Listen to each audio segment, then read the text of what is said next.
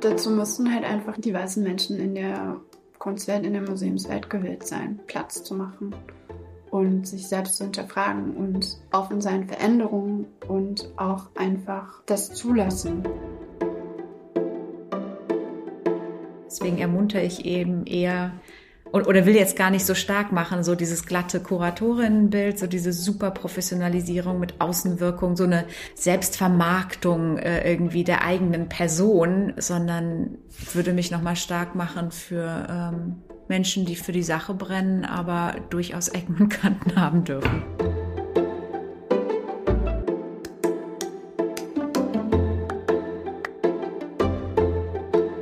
Willkommen zurück beim Museum Ludwig Podcast. In diesem Podcast zeige ich euch in fünf Folgen, was wirklich hinter den Kulissen in einem großen Museum passiert. Mein Name ist Paulina Tillmann und ich kümmere mich um die Social-Media-Kanäle hier im Museum Ludwig. Woran kann man erkennen, ob ein Kunstwerk echt ist oder nicht? Wie lange dauert es eigentlich, eine Ausstellung zu planen? Und warum sind es oft die gleichen KünstlerInnen, die in Museen gezeigt werden? Ich arbeite noch nicht lange im Museum Ludwig in Köln. Als ich hier anfing, hatte ich viele Fragen. Und ich habe immer noch viele. Ein Museum kann manchmal ganz schön einschüchternd wirken. Deswegen stelle ich meinen KollegInnen genau die Fragen, die man sich normalerweise nicht traut zu stellen. In jeder Podcast-Folge, die jeden zweiten Sonntag des Monats erscheint, zeige ich euch, was die verschiedenen Museumsabteilungen so machen. In dieser zweiten Folge geht es um einen Beruf, der in der Kunstwelt sehr viel Aufmerksamkeit bekommt der Beruf der KuratorInnen. Über acht Monate habe ich meine Kollegin Miriam Zwas bei ihren Vorbereitungen für die Sissi-Ausstellung begleitet, um herauszufinden, was eigentlich alles zu ihrem Job dazugehört. Außerdem spreche ich mit Janice Mitchell darüber, warum immer wieder die gleichen KünstlerInnen in Museen ausgestellt werden, welche wichtigen Stimmen dabei ausgelassen werden und was man dagegen tun kann. Ähm, wissen Sie, was Kuratorinnen oder Kuratoren eigentlich so machen beim Museum? Ja. Ich nicht. ähm, die stellen Ausstellungen zusammen zu bestimmten Themen, die sie sich aussuchen. Äh, ich würde sagen, das sind die Menschen, die die Ausstellung zusammenstellen, oder? Ja, vielleicht auch Künstlerinnen und Künstler für die Ausstellung gewinnen. So, das wäre meine Idee. Ansonsten? Vielleicht die Anordnung so ziemlich alle BesucherInnen, die ich gefragt habe, hatten eine grobe Vorstellung davon, was KuratorInnen am Museum so machen. Die Betonung würde ich dabei aber eher auf grob legen, denn die meisten BesucherInnen schauten mich nach ihren Antworten eher unsicher an. Ich finde das interessant. Der Job, von dem abhängt, was im Museum gezeigt wird, scheint vielen kunstinteressierten Menschen eher ein Rätsel zu sein. Obwohl ich selbst im Museum arbeite, ist mir eigentlich auch nicht ganz klar, was die elf KuratorInnen bei uns hier am Haus genau machen. Also spreche ich mit Miriam Zwast, die seit 2013 bei uns im Museum Ludwig als Kuratorin arbeitet. Was macht eigentlich eine Kuratorin?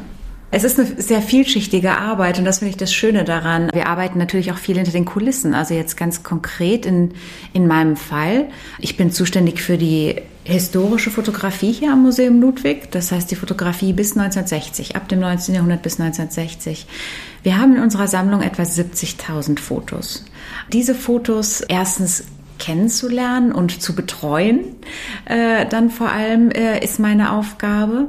In dem Sinn, dass ich ähm, ein Auge drauf halte, Ganz banal. Liegen die gut in den Depots? Sind die, sind die richtig aufbewahrt? Kommen die nicht zu Schaden? Wenn da Zweifel sind, immer in enger Rücksprache und Zusammenarbeit mit der Restaurierung dann zu versuchen, das zu optimieren, gegebenenfalls. Ähm, natürlich ist aber auch unsere Aufgabe als Kuratorin, die Sammlung zu vermehren und zu erweitern. Das heißt, man muss die Sammlung irgendwann so gut kennen, idealerweise, dass man weiß, A, wo sind Lücken? Und umgekehrt B, wo wollen wir denn eigentlich hin mit der Sammlung? Ne? Was ist unser Profil? Wo möchten wir es vielleicht schärfen?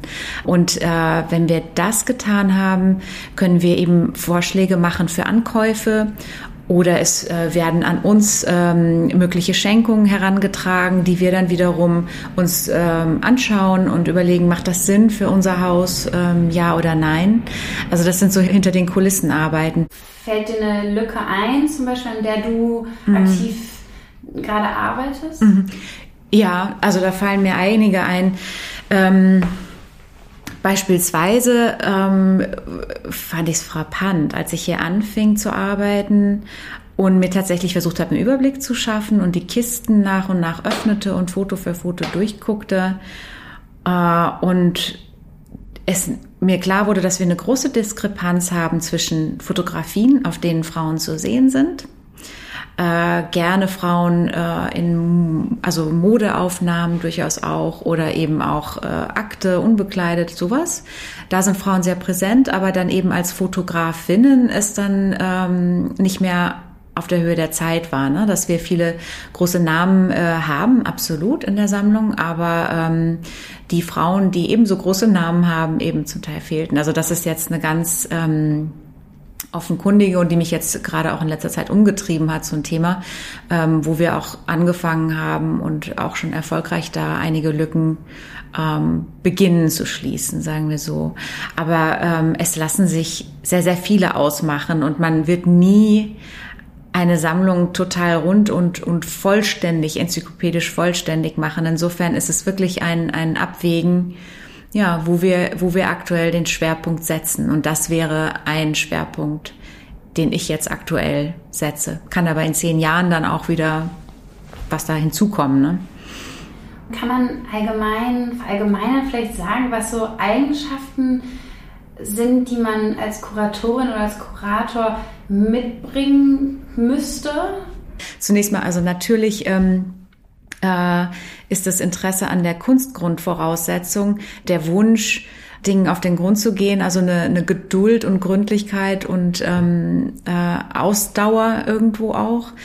Das ist das eine hinter den Kulissen und dann ähm, ist es aber auch Teil unseres Jobs, ein Stück weit immer mal wieder in der Öffentlichkeit zu stehen. Also da ist es sicher auch hilfreich, einen gewissen Spaß vielleicht auch daran zu entwickeln wenn man den nicht schon hat von Anfang an in der Öffentlichkeit zu sprechen beispielsweise. Ne? Wir sind in einer Zeit, wo, wo die Kunst ja also vor, vor einigen Jahrzehnten noch waren eben Kuratorinnen ähm, vielleicht zugespitzt eher sowas wie Archivarinnen in dem Sinne, dass die nicht so eine Öffentlichkeitswirksamkeit oder dass sie nicht so in der Öffentlichkeit stehen mussten und nicht als Person mit ihren Namen auch so bekannt wurden, wie wir das so kennen, dass es so Star-Kuratorinnen gibt.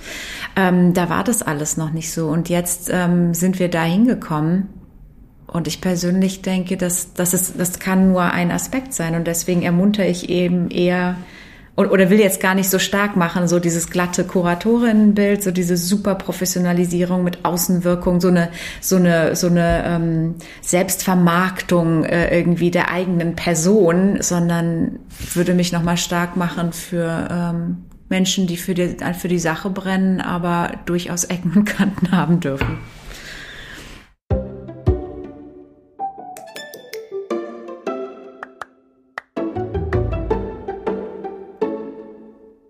Dem Gespräch mit Miriam ist mir schon etwas klarer, was die unterschiedlichen Aufgaben der KuratorInnen sind.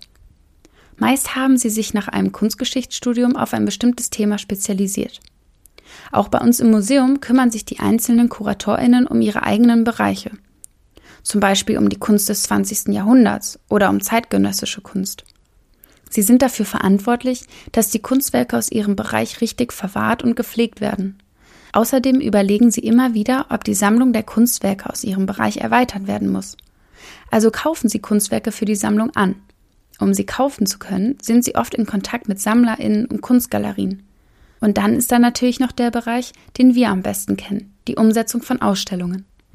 KuratorInnen setzen sich immer wieder inhaltlich mit ihrem Schwerpunkt auseinander und bilden sich weiter. Dann denken sie sich neue Ausstellungskonzepte aus, die für MuseumsbesucherInnen interessant sein könnten. Dafür müssen sie zum Beispiel auch die KünstlerInnen überzeugen, dass sie ihre Werke dem Museum für eine Ausstellung leihen. Denn nicht alle Kunstwerke, die in einem Museum ausgestellt werden, gehören dem Museum.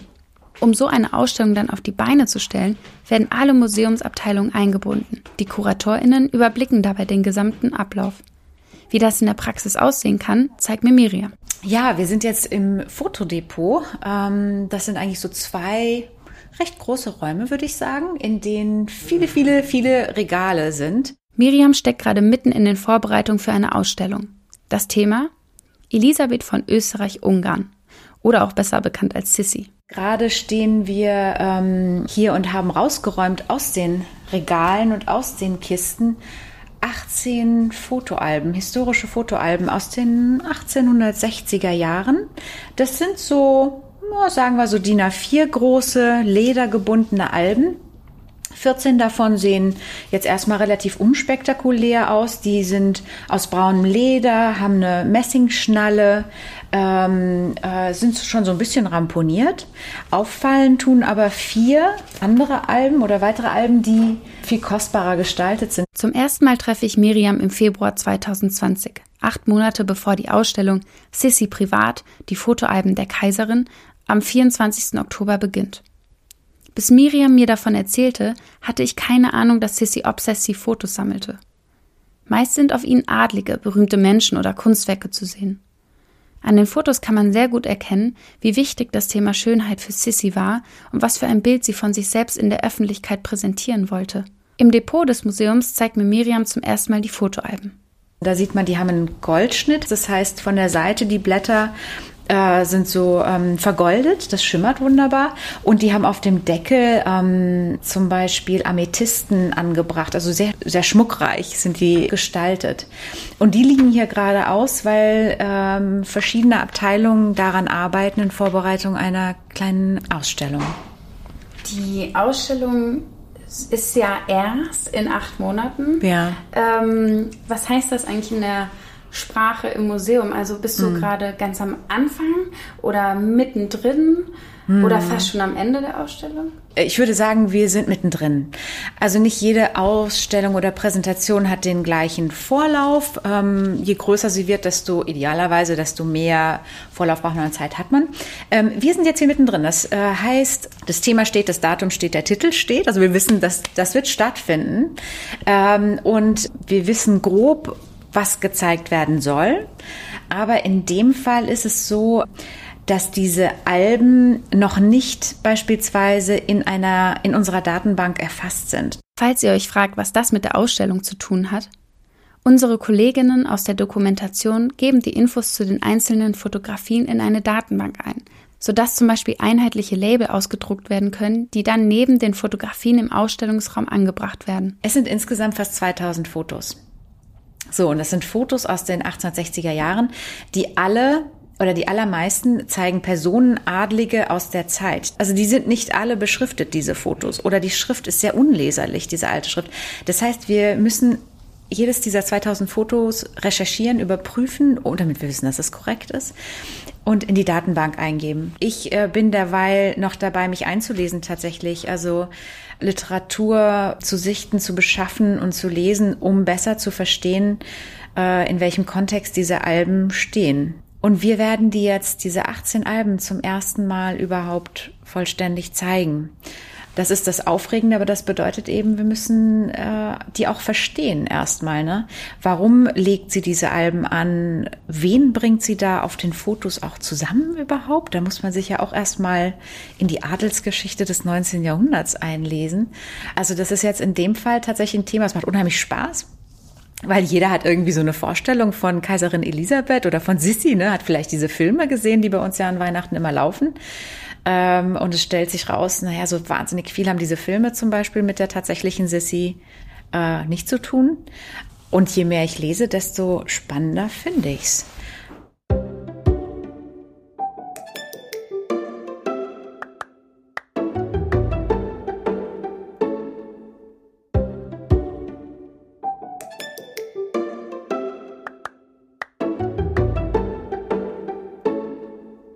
Mittlerweile sind acht Monate vergangen. Es ist Anfang Oktober. Zwei Wochen noch, dann beginnt die Sissi-Ausstellung. Ich bin im Fotoraum und vor mir stehen Jürgen Koll und Paul Esser und hämmern Nägel in die Wände. Die beiden kümmern sich bei uns im Museum um den Aufbau und die Anbringung von Kunstwerken, wenn eine Ausstellung ansteht. Ein Lasergerät steht im Raum und wirft jeweils eine senkrechte und eine waagerechte gerade Linie an die Wand. Dort, wo sich die beiden Linien treffen, wird der Nagel in die Wand geschlagen. Im Hintergrund steht Miriam, Seit wann ähm, baut ihr auf? Seit gestern? Heute. Seit heute? Ah, das ist alles heute passiert, heute Vormittag. Ah, das ist nett, wie du das formulierst, ja. Das, und mehr gibt es aber auch nicht. Was in den letzten Monaten hier hinter den Kulissen passiert ist, nennt man wohl wahre Teamarbeit. Alle Abteilungen haben sich an ihre Arbeit gemacht. Die Dokumentation pflegte die Fotos und ihre Angaben in die digitale Datenbank ein. Die RestauratorInnen kümmerten sich um die Fotoalben, deren Seiten zum Teil auseinanderfielen. Im Depot wurden einzelne Fotografien gerahmt.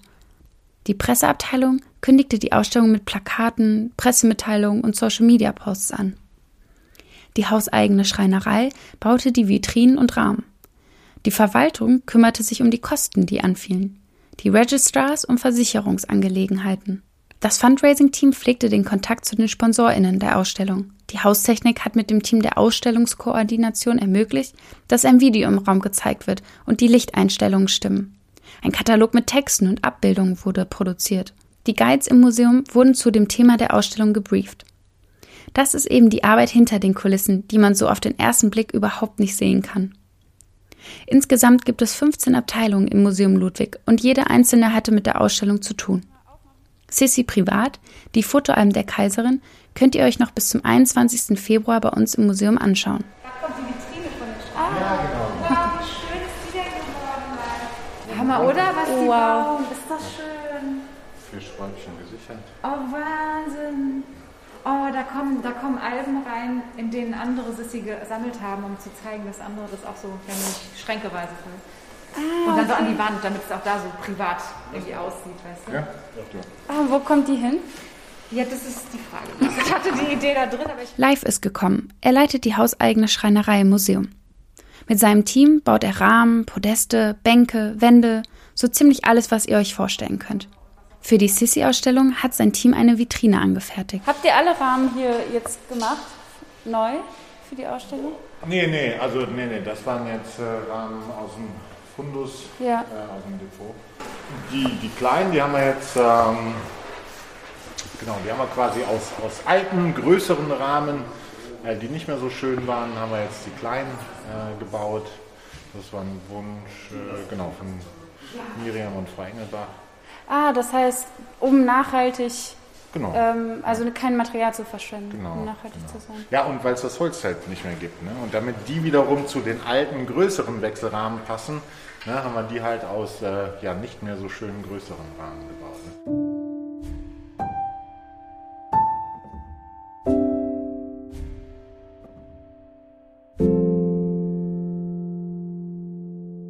Die allermeisten Dinge, mit denen ich mich täglich beschäftige, sind abhängig von den Entscheidungen der KuratorInnen am Haus. Bei ihnen liegt eine große Verantwortung und sie haben Macht. Sie bestimmen nicht nur, was ausgestellt wird, sondern auch, welche Kunstwerke für meist sehr, sehr viel Geld vom Museum angekauft werden, damit sie Teil der Sammlung sind. Erinnert ihr euch noch an die Lücken, von denen Miriam sprach und die es in den Sammlungen gibt? Ich möchte euch in einen Raum mitnehmen, um das Thema noch ein bisschen genauer zu besprechen.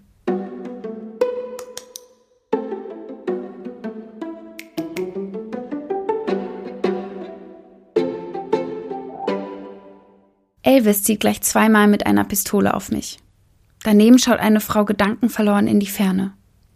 Je näher ich ihr komme, desto besser kann ich erkennen, dass ihr Gesicht aus unzähligen roten Punkten besteht. Über ihr lächelt mich die verstorbene Schauspielerin Joanne Crawford an. Ich stehe im Pop-Art-Raum und beschreibe euch gerade drei Werke, die hier zu sehen sind. Andy Warhol, Roy Lichtenstein, James Rosenquist. Die Künstler dieser Werke haben die Pop-Art stark geprägt. Aber ist euch gerade was aufgefallen? Richtig. Alles weiße Männer, die ich da genannt habe. Wie kommt es eigentlich, dass in unserem Museum, welches die umfangreichste Pop-Art-Sammlung Europas besitzt, so wenig Künstlerinnen oder Artists of Color gezeigt werden? Welche wichtigen KünstlerInnen fehlen in unserer Sammlung? Und warum fehlen sie? Es sind Fragen, die besonders das KuratorInnen-Team betrifft. Ich mache mich auf zum Büro von Janice Mitchell, Zwei Jahre lang arbeitete sie im Museum Ludwig, um eine Ausstellung zu kuratieren, die einen neuen Blick auf die 60er und 70er Jahre der US-amerikanischen Kunst warf. Dafür legte sie eine Pause an ihrer Uni in London ein, denn eigentlich schrieb sie an einer Doktorarbeit. Zwischen Juni und Oktober 2020 präsentierte Janice Kunstwerke aus der Sammlung des Museums zusammen mit einer Auswahl von Kunstwerken von weiblichen, queeren, indigenen KünstlerInnen sowie Artists of Color die eben noch nicht in der Sammlung vertreten sind, aber die natürlich ebenfalls wichtige Beiträge zur Entwicklung der Kunst und Kultur der Vereinigten Staaten geleistet haben. Mit Janice spreche ich über diese Leerstellen in Museumssammlungen. Übrigens, das ist natürlich nicht nur ein Problem der amerikanischen Kunst aus den 60er und 70er Jahren. Ihr habt es eben schon bei Miriam gehört. Auch im Bereich der historischen Fotografie beschäftigt sie sich mit diesen Fragen. Und das Gleiche gilt natürlich auch für die Arbeit von KünstlerInnen aus der heutigen Zeit. Wie erklärst du dir denn diese Leerstellen? Also wie kam es zu denen? Da gibt es viele Antworten dazu und ich finde, es ist auch schwer, das an einem Punkt festzumachen. Zum einen liegt das daran, wie ähm, Werke in die Sammlung kommen. Also viele Dinge werden ja einfach werden geschenkt. Und ähm, wenn man sich die Sammlung des Museums Ludwigs anschaut und vor allem Peter Ludwig und wie er gesammelt hat, er hatte sehr viel engen Kontakt mit Galeristen, direkt mit Galeristen und hat dann so natürlich ähm, vor allem die Künstler, die diese Galeristen vertreten haben, äh, gesehen. 1976 schenkte das Sammlerpaar Peter und Irene Ludwig der Stadt Köln 350 Werke moderner Kunst. Ihre Bedingung? Die Stadt sollte der Sammlung ein Haus bauen. Unter diesen 350 Kunstwerken befanden sich zahlreiche Meisterwerke der amerikanischen Popart. Schon Mitte der 60er Jahre begeisterten sich die Ludwigs für die Popart, die damals in Deutschland noch eher unbekannt und revolutionär war. Zehn Jahre nach der Schenkung des Ehepaars an die Stadt Köln eröffnete das Museum Ludwig 1986. Heute gilt die Sammlung amerikanischer Popart des Museum Ludwig als größte außerhalb der USA. Und in Bezug auf die amerikanische Sammlung ist es dann natürlich so, dass diese Galeristen hauptsächlich weiße Künstler, KünstlerInnen vertreten haben, hauptsächlich männliche. Und das hat natürlich dann einen gesellschaftspolitischen Hintergrund in den USA aufgrund der ähm, Segregation beziehungsweise des systemischen Rassismus in den USA. Man kauft ja auch sehr in dem Sinne von, ähm, was man glaubt, an Wert gewinnt als Sammler, ähm, was gerade aktuell ist, was gerade ähm, sehr viel Aufmerksamkeit bekommt. Und du meinst damit finanziellen Wert, oder? Auch, genau, finanziellen Wert, aber auch natürlich Ansehen, so dass man sagen kann, das habe ich, den habe ich in meiner Sammlung.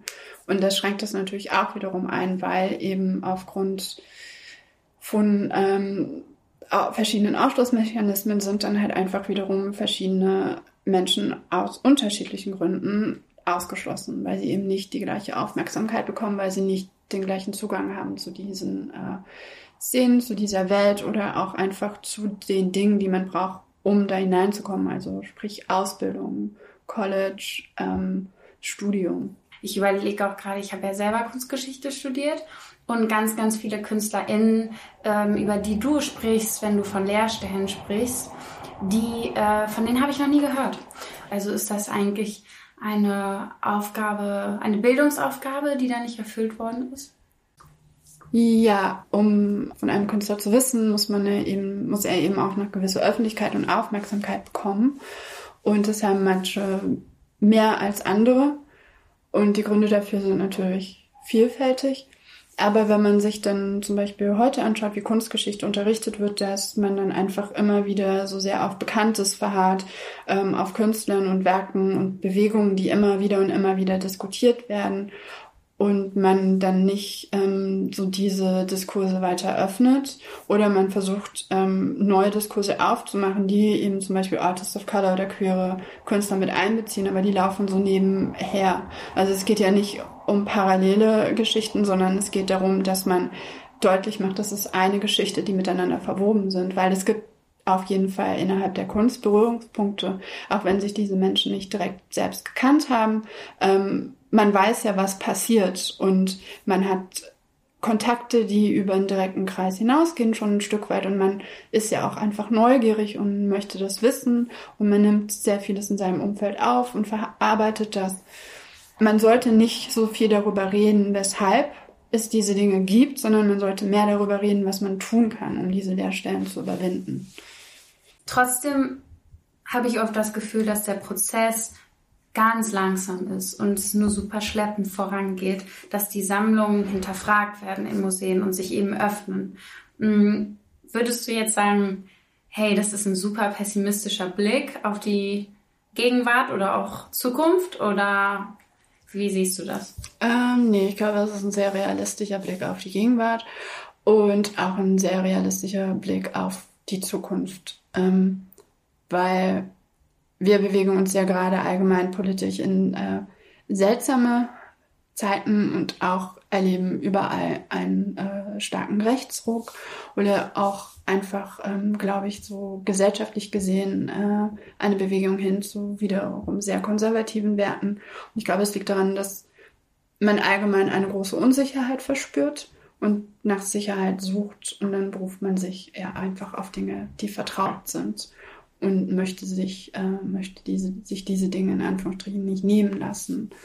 Hm, ich glaube, das wird auf jeden Fall schwer, aber ähm, ich glaube, in den aktuellen Diskussionen und Protesten ist auch eine große Hartnäckigkeit, weil ähm, irgendwann ist man einfach an dem Punkt, an dem man ähm, nicht mehr so weiter möchte, so egal in welchem Kontext. Man möchte daran teilhaben, man möchte sich darin reflektiert sehen, man möchte auch, dass man darin repräsentiert ist und man weiß, diese ganzen Artists of Color sind da, diese queeren KünstlerInnen sind da und man sieht sie nicht und irgendwann ist dann der Punkt genau gekommen, wo man das einfach nicht mehr akzeptieren würde und möchte und man wird hartnäckiger in seinen äh, Protesten.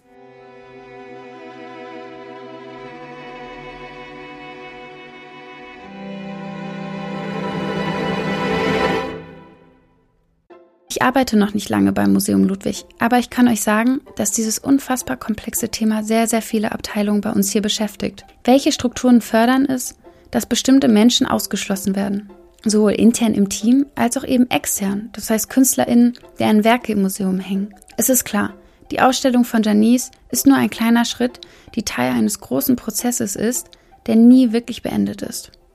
Aber es ist halt auch ein so großes Feld, was man in Bewegung setzen muss. Und es ist auch ein Feld, in dem einfach sehr viele Menschen unterwegs sind, die unglaublich privilegiert sind, die nicht davon abrücken möchten und nicht bereit sind, über sich selbst und ihre Privilegiertheit zu reflektieren, sodass ähm, eine Veränderung sehr schwer ist und man ist dann eher bereit, darüber zu sprechen und nach außen hin ähm, Gesten zu vollbringen, die den Eindruck geben, dass sich etwas ändert, wenn es also noch genauso aussieht wie vorher weil es einfacher ist.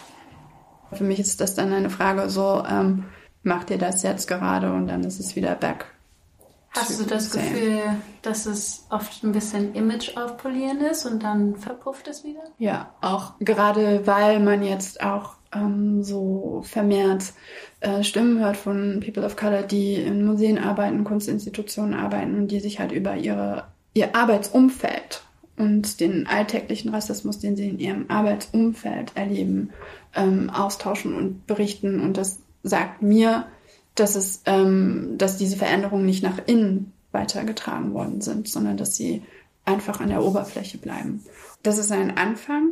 Ähm, und so kriegt man vielleicht auch wirklich ein diverseres Publikum, das dann auch irgendwann selber in diesen Museen arbeiten wird. Aber es ist, glaube ich, auch nochmal ein größerer Schritt, ähm, sich dann vielleicht explizit damit auseinanderzusetzen oder zu sagen, ich mache eine Ausstellung, die diese Themen aufgreift, weil ich glaube, da ist sehr viel Unsicherheit auch da. Und dann gleichzeitig ähm, fehlt es so an der Bereitschaft im größeren Sinne, diese Aufgaben vielleicht an Leute abzugeben, die diese Aufgaben machen wollen und diese machen können, die aus diesen Communities kommen, die aus diesen Kontexten kommen und die ähm, auch damit schon vorher gearbeitet haben.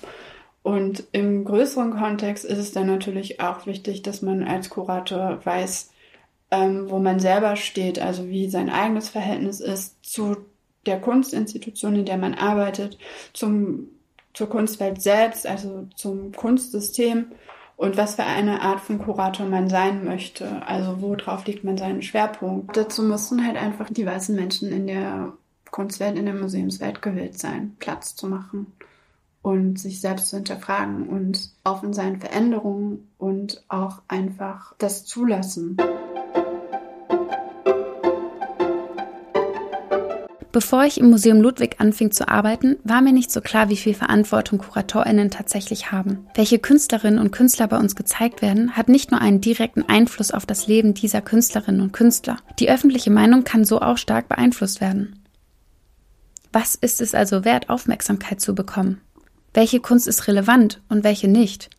Apropos Verantwortung. Wer sind eigentlich so die Besucherinnen und Besucher, wo du am meisten aufpasst? Also ja, mit den Kindern noch ein bisschen äh, schwierig, weil äh, manche Kinder kommen die mit der Familie und äh, manche Familien nicht gut so aufgepasst und die laufen überall. Dann äh, wir müssen auch so hintereinander laufen. es hinterherlaufen, dass sie nichts, nichts anfassen, ne? Ja, ist so. Ja. In der nächsten Folge spreche ich mit den KollegInnen im Museum, die mit den BesucherInnen am meisten zu tun haben, dem Aufsichtspersonal. Vor welcher Arbeit die meisten Selfies gemacht werden, das erzählen mir Nebil, Sabrina und Sabine beim nächsten Mal.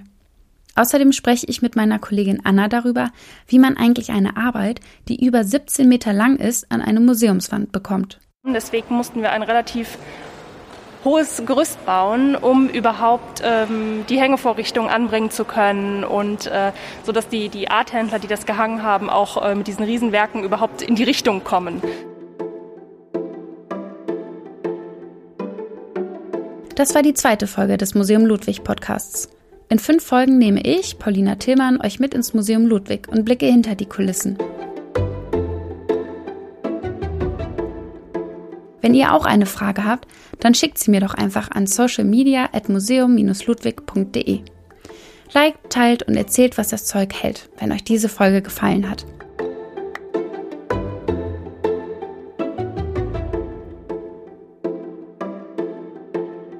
Am nächsten zweiten Sonntag des Monats, also am 10. Januar, geht es mit der dritten Folge weiter.